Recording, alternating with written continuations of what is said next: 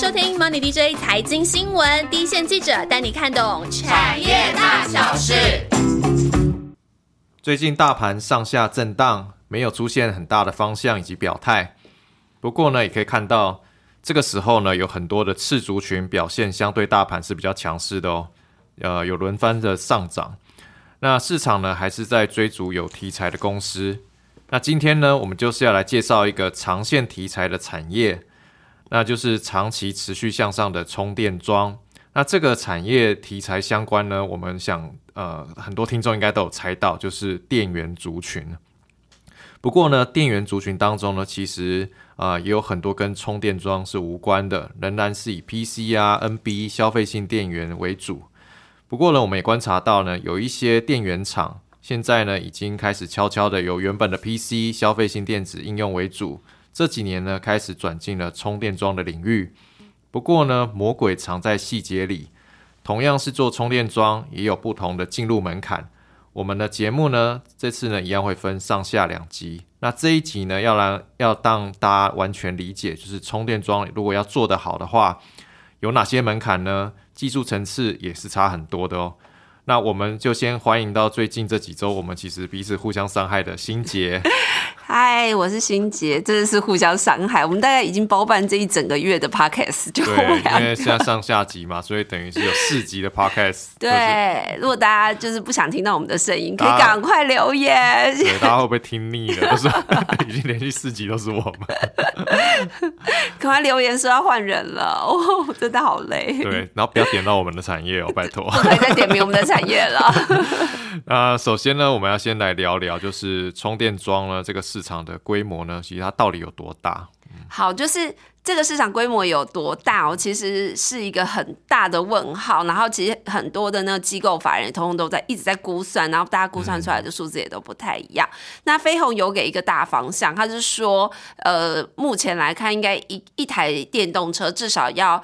有三个充电桩搭配，这样子它才能够运转的比较顺利。但是也有对对，但也有很多人觉得说，哈，一比三好像不太就太少了，就是有可能吗？就家里一做，公司一做，或者是怎么样？就也有人觉得太少了。那台达电是特别强调说，其实这个充电桩部件啊，跟电动车有一点那种。鸡生蛋，蛋生鸡的那种味道，就是如果你部件不够多，那电动车的普及率其实是会受到很大的影响。所以其实未来需要的数量，虽然大家估算不出来，但是是非常非常大的。就你可以看到坊间的数字都是很很夸张的，很夸张的。姐这边有讲到一个重点，真的是鸡生蛋，蛋生鸡的问题。因为现在的确很多人不敢买电动车，就是觉得有那个里程焦虑嘛。然后就是觉得如果充电桩不够多的话，那我真的。就是会却步，对我可能开到新竹，我就想返程之类的。对，没错。嗯，那现在呢，好像有很多的厂商呢，开始积极卡位欧美市场。那欧美市，欧美这个市场，它有什么政策上的利多吗？是，他们是会有一些补助的政策利多。那但主要的话，当然是欧美，欧美的。各国政府都已经打出比较明确的，就是他们希望在几呃几年的时候安装到多少的数量哦，所以大家会觉得，哎，在这边除了有补助之外，这个量的明确度是很强。他们有一些环保的压力嘛？对，那。呃，美国的拜登政府就提出，是现在大家都很很很常听到这个基础建设法案法案当中，有七十五亿的美元要拿来新建美国的电动车充电的基础设备。那大家会把它当成一个哎可以预估的市场规模。那这个法案的目标是在二零三零年完成五十万套的公公公用电动车供供电设备，就公用的啦，因为私人的不算。那要达到这个目标，未来八年。内就是七八年内，你每一季大概都要装一万一万以上的套数。嗯，那其实台达电在这次法法说会中就有特别谈到这个法案哦。那董事长海英俊他就说，其实五十万套，你仔细想一想，真的不算很多，是需求量是会更多的。都是保守估计而已。对，这只是他提供的补助的 法案。那欧盟给出来的数字是更惊人的。那欧盟委员会的目标在二零二五年，哎，其实也没剩多久，还要达到一百万套的充。充电站，那以目充电桩对，那以目前的数量来看，还差七十七十几趴，嗯，对，就应该是完成二十几趴这样的目标，所以大家就会觉得说，哎，他们设定了这么大的目标，所以可以想见，未来这几年是高双位数的成长是没有问题的，在这个产业。这个饼已经画出来了。嗯，对。那其实充电桩的市场这样看起来，未来的商机是还蛮大的。不过这个其实也意味着，就是很多厂商也会想要跳进来分一杯羹。当然，对。那这个充电桩市场呢，我们新杰会帮我们讲一下目前的竞争生态大概是长怎么样。对，其实充电桩这个产业不是这两年才突然出现，才开始被市场注意到的嘛。我记得非常多年前，大家就已经有一段时间就炒过了一波充电桩的题材，尤其是那时候特斯拉刚刚崛起的时候。那那时候康叔就股号是六二八二，就被市场追捧过一阵，因为他是替呃特斯拉在中国制造随车充的充电桩产品。随车充是什么？就是我买一台电动车，电动车就会附一台。充电桩，那你就可以回家挂在你家墙上插你家的电源，那它就会直接可以跟特就充特斯拉的车子这样。那要补充是说，康叔他现在是已经没有在出这个特斯拉充电桩的产品。那大家看新闻应该也很有印象，就当时还是用 AC 就是交流的这个充电桩为主。嗯，那技术门槛不算是非常的高，所以很快就陷入一个销价竞争的这种。市场氛围当中，嗯，我们后面其实都还会再提到。那其实现在呢，康叔是怎么布局这个市场？对，后面再提。那我们先讲就是充电桩的技术。现在呢，大家其实都已经在谈的都是 DC，就是直流电。那大家会想说，哎，那个技术整个大升级，我们已经不谈交流，谈 DC 直流了，应该可以摆脱一些什么大陆或低价竞争、红海竞争？对，其实不是哦。就是台达电内部人士就分享过，以中国大陆来说，他们在电力啊、电池。啊，相关的技术，你可以想象，他掌握了很高的电池的这个原料，厂都对，厂都在那边，对，然后主要大厂在那，所以他们其实电电源、电力、电池相关的技术是等于说是国际领先的，所以销价竞争也是他们惯例的商业模式。那以中国目前是跃升全球第一大的电动乘用车市场来说，它的充电桩相关的电源供应器模组，对它来说已经是。就是相对成熟的产品，那需求非常的大，所以不管说 A C D C 都有，但是它现在还是以很多小厂林立为主啦。那产品单价也比较低，就是销价竞争嘛。所以现在台湾的厂商其实他不会再去中国市场去做竞争了，他会瞄瞄准欧美市场，你进去你也沾不到什么好处。嗯。那这些地区就有一些政府补助之外，欧美呢，其实目前都还会有一些排中化的保护。哦，对，就是就是让就是那个地缘政治的影响。对，地缘政治的保护，所以其实反而有利于台湾的厂商去切入哦。不过台达电这次法说会上也有特别提到，其实大家都看到充电桩这个大饼了。不管你是原先有做电源相关的，还是你根本没有做电源相关的，非常多人都跳进来。基本上这个产业现在就是进入战国时代了。哦，清姐讲到一个重点，因为现在这个产业进入战国时代嘛，然后大家都跳进来，不管是陆厂、欧美，然后还有台厂也进来，这时候会有很多很多有在做充电桩相关的厂商都会冒出来。对，那这时候选就会有选择困难症。那欣姐就要可以帮我们梳理一下，如果说这个市场呢？呃，未来它的竞争是其实越来越剧剧烈的嘛。虽然市场越来越大，但是也越来越剧烈。对。那你觉得有哪些做充电桩的 know how 是啊？它是一个进入门槛，然后有哪些技技术层次可以保护这些厂商，让他们竞争优势得以延续？嗯，其实基本上哦，就是我大概问了，呃，就是台湾厂商有在谈谈有在谈充电桩的这些厂商啦，就是大概我都问了一轮。那你可以。感受的很明显，就现在没有厂商会再去说什么啊，我的 AC AC 交流电充电桩来来来来来，漏掉了，对，大家出来打仗的，现在大家。法说会上跟媒体会谈，通通要讲的都一定要讲哦。我现在 DC 直流充电桩讲 AC 就没人要听，没人要听了。对，那这边欣姐会帮我们稍微讲一下，因为可能有些听众不太了解，就是 AC DC 它的差异大大概是什么？对，就是电动车里面的电池其实是 DC 直流电的。那过去用 AC 的交流交流电充电桩进入车内，其实还需要再做一次转换，变成 DC 的直流电。那所以本身功率你是不能太大。而且经过转换之后，它其实没办法充很快，所以大家会说 AC 是慢充。那慢充充它有它的优点，比如说它比较稳定啊，然后它也比较便宜嘛。那现在厂商要主攻 DC 直流电呢，主要是因为你看 DC 嘛，那我进入电池就是 DC 直流，就不需要再转换，所以它就是快充。那快充的话，它就是功率比较高，那会有一些安全性的的问题。嗯。需要去掌握，所以厂商对于 DC 这一块的你的把握度要非常高。那不然你充一个电，整个车子哇就整个烧起来，那就不得了了。那所以我们常常听到就是这些厂商，就是台面上常听到厂商他们在打的时候，对打说什么飞鸿啊，他们就说他们是四百八十 k 瓦的充电桩技术，那单枪是可以到，就它一个。四百八十 k 瓦的充电桩，它还配两支枪，一支枪的充电效率可以到两百四十 k 瓦，加起来就四百八。对，那台达它就主打，它就是三百五十 k 瓦的充电桩，单枪充出来就是三百五十 k 瓦。嗯，所以他就说他们的这一支现在目前应该是业界单枪功率数一数二高的，但没有说最，因为一定还有人对，但是相对已经是在领，已经是数一数二单枪功率数一数二高的。那我们常会听到，哎，现在可能一些线束厂商啊，或者是其他连接器厂商会说啊，现在品牌要求我们提供，或者是客户要求我们提供，都要到两百二十 k 瓦或两百五十 k 瓦一样以上的产品，这经是低标了。对，当然光宝科其实他也曾经说过，一百八十 k 瓦的 DC 产品，目前应该是足够供大多数的电动车使用。就是说，啊，你在主打四百八，你在主打三百五，好像也没有那么需要啊，可能两百多，对，两百多一百八，哎，不是哦，其实也不是说越高充电效率的现在用不到，其实应该是说你高充电效率的充电桩，你必须要跟。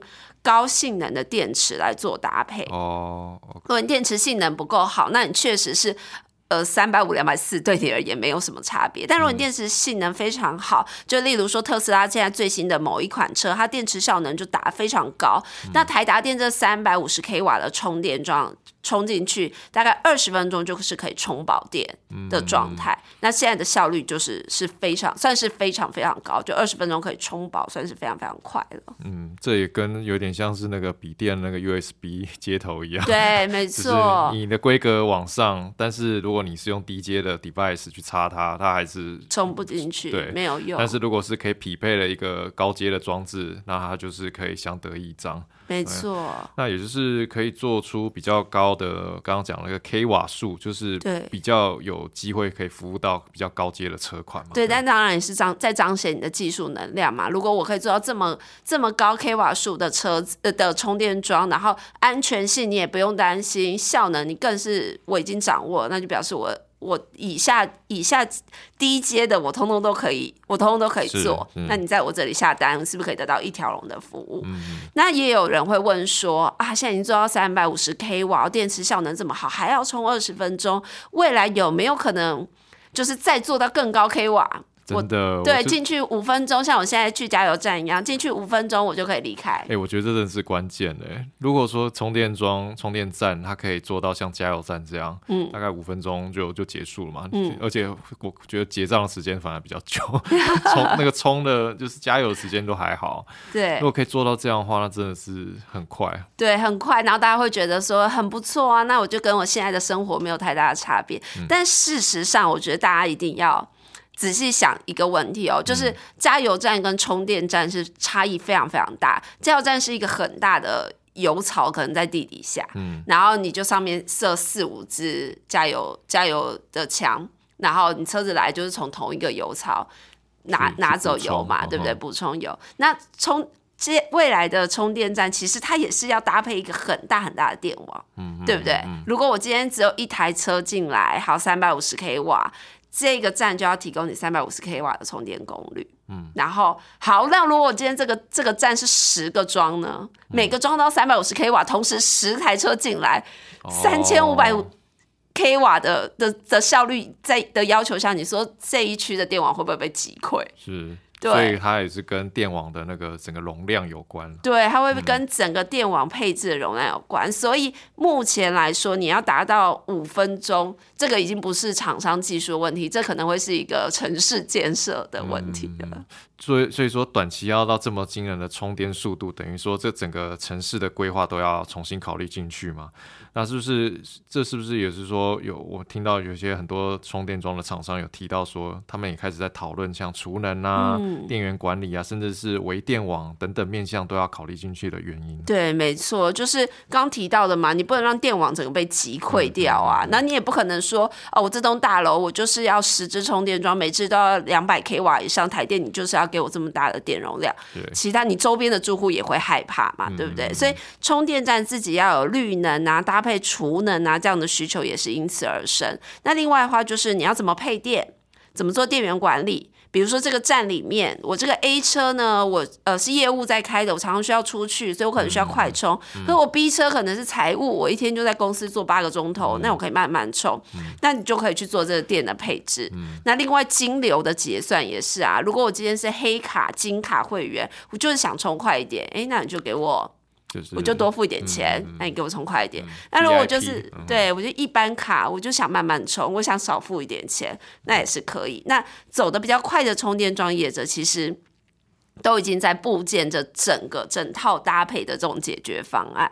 那飞鸿来说，它在 DC 直流充电桩跟储能系统的连接上，它就已经积极的在开发当中。那台达电在这次法说中也特别强调，电动车其实已经是今年公司产品结构中相对低毛利的产品了。啊，这还比较是，就是电动车产品已经销进入销价竞争，车厂年年砍价是必然的趋势哦。所以你可以想象，充电桩也是这样子的趋势。所以公司就认为，未来充电桩厂商的技术最好是可以做到能够架设整个站，甚至到微电网阶段，然后你可你才会有相对的技术保护。就是呃，例如说，今天我客户我只要装，我也可以给你装。可我今天客户希望你提除了装之外，提供后面。运维跟金流的 app 配电的 app，哎，我也可以提供这个软体，就是我都可以提供你。偷偷 solution。对，偷偷 solution，那我可以接的案子也比较多，比如说甚至政府的标案我都可以接。对，那这样我接下来的机会跟竞争比较。比较有优势。那台达自己是强调，他们当然是在串联充电桩、电网、软体、金流这些技术都已经在 ready 的阶段，这样。嗯，所以说除了是技术上啊，刚刚欣姐有提到 AC、DC 的差别之外呢，未来如果你可以建立是充电站，不是只有装哦，是充电整个充电站，对，形成整个生态的体系。那这个生态体系呢，是串联了背后的金流，还有刚刚讲到了各种服务啊，黑卡、VIP，对，然后这些也都是关键。那另外呢，充电充电桩是要充车的，是啊，是不是通过车厂的验证也也是很重要呢？对，当然，基本上所有的电源产品就一定要通过各式各样、很琳琅满目、各种复杂的安规认证。那充电桩因为它关系到车子嘛，所以它也要有跟各家车厂匹配的问题。嗯那这边先插播跟大家介绍一下，其实现在光是充电桩的头哦，就有非常多种规格。那只是。目前上流通性最广的规格是美规嘛，就是美国多数车厂在用，那台厂也大部分会朝美规这边去开发。那还有一种叫 GB 头，就是大陆车的规格。那现在其实还有很多大陆车，它也会陆续开出美规的产品，就它也想要跟。就是国主流靠拢啦，那还有一种是特斯拉专属，然后业界会戏称为特规，特斯拉的规格。那其实还有很多什么欧洲啊、日本啊都有自己的规格，但其实大家也慢慢的都有有一点转向美规的这种方向啦，就像手机充电线一样，对你太复杂真的不行，就是大家要走向世界大同会比较好。对，因为现在真的手机有很多其他装置都有各种，还有其他装置都有各种接头。对，其实久了之后，你没有好好整理，你就会忘记这个 装置的接头在哪里。没错。对啊，那这些。充电桩厂商呢，他们啊要通过哪些认证呢？你说车厂方面的话，其实它的安规啊、开发流程这些认证之外，还要符合这些车厂的要求。那他们说现在的话，有些是比如说你直接对车厂做充电桩，就是符合车厂开出来的规格。那你有可能是对经销，或者是你是对经营充电站的业者，那他们各自也都会开出他们自己的规格来。那像美国的 EVGo 是这种。美国当地相当大型的连锁业者嘛，他会开个规格给你，确保你你的充电桩至少可以跟来这边充电的所有车种匹配，就是你不可以只能够充 B N W，不能不能充 Benz 哦，就是你你的你它开出来的规格就是确保说啊，你的东西一定可以跟所有车厂，然后可以都相容相容，然后可以冲进每台车里。那当然这些认证都是会需要时间的。不过台达电他们这边是认为说，相关的认证虽然是会卡住一些技术门槛哦，但如果你本身是做电源产品的业业者，你可能觉得还好。因为你本来就是做电源产品，你很熟，就是这种安规各种认证是你家常便饭。可是如果你不是做电源产品出身的业者，那你可能就会觉得哇，这中间我要了解要通过的安规真的太多。对，但是接下来的话呢，如果你本来就是做电源，那你觉得这些安规是家常便饭，接下来考验的就是技术。这个产业还是非常非常的。蓬勃发展当中哦，它还一直在长大当中，它不是一个高原期，所以它其实机会是非常非常多，那竞争也很多。但未来会跳出来，当然就是你的技术到哪里，你产品有多强，再来就是你的运营模式有没有让别人觉得别出心裁、耳目一新，那当然就会对未来的呃发展潜力来说会相当的有帮助。嗯，目前呢，其实充电桩的市场呢，主要还是在欧美地区为主啦。那中国。也有，但是比较是符合他们本土的厂商。对，那如果我们从呃美股的代表厂商来看呢，大概有哪些指标的厂商呢？那这会跟我们下集的讨论有些关系。好，我们先介绍美国，就是大概有三间比较大的。第一间就来讲这个台达的客户，他们刚刚有讲到，对他们法说基本台料充电桩都提这个客户，就是最大的民营充电站业者 EVgo，它的美股代号就是 EVGO 点那这间公司很年轻，二零一零年才成立，然后二零二一年呢，它才挂牌。那它在美国算是拥有最大的电动车公共快速充电网络。那它也是美国第一家哦，就是一百 percent 可以提供再生能源供电的充电网络。那它在现在各州拥有充电点，据说是超过八百个，然后跟饭店啊、加油站、商场啊、停车场这些运营商都有做合作。不过以它目前前公布的财报来看，大概从二零二零年以来，单季其实还是亏损居多，可能还是在一个还没有规模经济。对，也有可能是还没规模经济，然后还在发展中的一个产业。那另外一个是 Charging Point Holdings，它的呃美股代号是 CHPT 点 US，那它是二零零七年就成立在美国加州，二零一九年挂牌。那它目前呢，应该是。全球最大的充电站网络，因为它在全球有十五个地区都运营电动车供电站。那它原本管理大概三万五千个充电站，二零一七年六月的时候是从奇 G E 公司就奇异公司上又接管了一万多个 E V 的充电站。那那但他们目前也是就是。单季运还是亏损居多，嗯，那最后一个是 Blink Charging，然后它的美股代号是 BLNK 点 US，那它总部是佛州好莱坞，它前身是一个 Car Charging Group，那它在。二零一七年八月才更名，它挂牌历史就蛮久的。那它它大概就是经营电动车充电设备啊，跟充电网络的一些服务。那它也还有提供一个云端的软体，让你可以去维护跟追踪你的一些充电站啊、金流啊相关的服务。那当然呢，这间公司也还是亏损的状态居多。OK。呃，新杰介绍这些美呃美国的美股的公司啊，目前都是还是处于亏损的阶段。那应该是因为还没有达到经济规模的关系。对。那之后呢，随着市场的持续向上，后续的财报的表现就值得关注了。市场对他们这三家的关注度也是真的是蛮高的。对，而且又有泰达电的客户。对。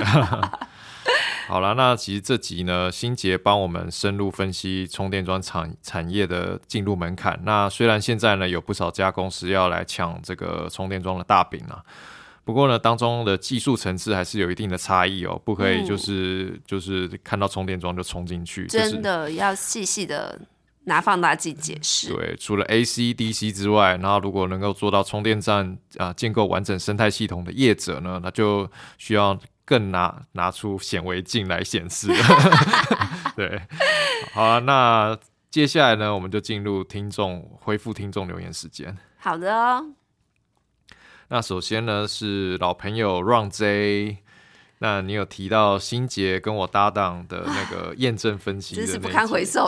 前两个礼拜也是我好累。对啊，大家有没有觉得我声音很哑？对，大家声音都哑了。我还被呃，等下这个等下有个留言，等下再来。我一定要发语中。那你有放之前你有提到那个新杰超可爱的，然后有然后我这边的话就是用健康检查来比喻呃产业，这样这样这样的说法呢很清楚。那欣姐，你要不要回应一下？大家那个让谁都这样讲你了。到这个年纪被讲超可爱的时候，都觉得是不是有点讽刺？没有啦，谢谢 Ron J。他说我在讲 M A F A 跟 R A 的时候很可爱，应该是因为我点。觉得我脑袋已经糊成一个浆糊了。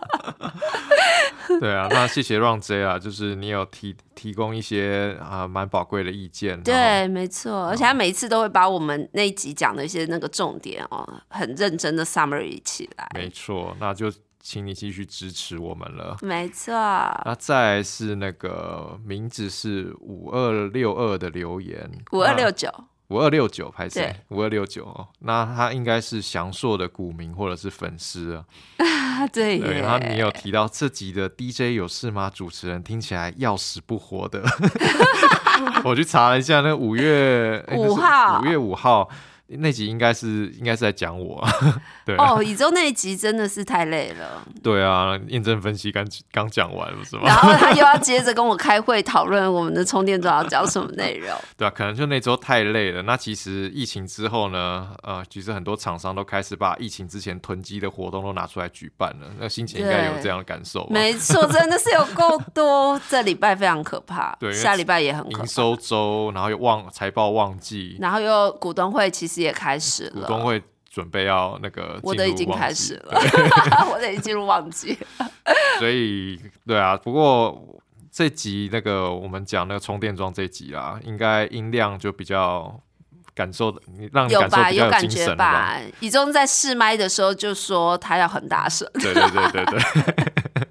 好了，那也好了，谢谢你，还是虽然这样说，还是给了我们五颗星，有保住欢迎你多多来留言啊，然后有什么问题都可以跟我们反映，没关系。没错。那接下来是那个 Richard，对，然后你有提到说。呃，超级喜欢你们的冷门股啊，真的对，希望有机会可以介绍食品股产业。嗯嗯，对啊，谢谢你的留言。那食品股呢，其实是建奇在跑的。那最近呢，我们其实的确是有发现他很少上节目，所以他 似乎该露露身了。对，所以我们会评估看看，然后跟建建奇聊聊，看这个产业啊，适不适合在这个时间点讲。食品股最近好像有成本下降的那个对好消息，可以来聊一聊喽。那再是那个 Small Weight 以及小小编，那你们也都有提到冷门股的介绍很棒，那谢谢你们。那我们去就是会持续发挥我们在冷门股专业户的这个角色啦。没错，没错，没错。对，未来有更多未来性啊，然后但是它又冷门的产业分析都会端上来给大家，给大家看，也可以看我们的那个。我们有个专题，焦点专题都会很聚焦的整理，就是当前的一些当前的趋势跟未来，就是有听到厂商在研发的一些新的方向跟新的趋势。对我们有时候一些题目的灵感也会从专点焦呃焦点专题 焦点专题那边延伸出来。对，没错。那最后呢是那个钢铁多利。那这个也也是最近也常常来留言的朋友，对，那有提到说布局之前呢都会听我们的节目，那你有提到智威，对，哦，谢谢你的支持哦。好啦，那其实这集的节目呢，希望就对大家有帮助啦。那我们就下周见喽，拜拜。下周还是我，拜拜，拜拜。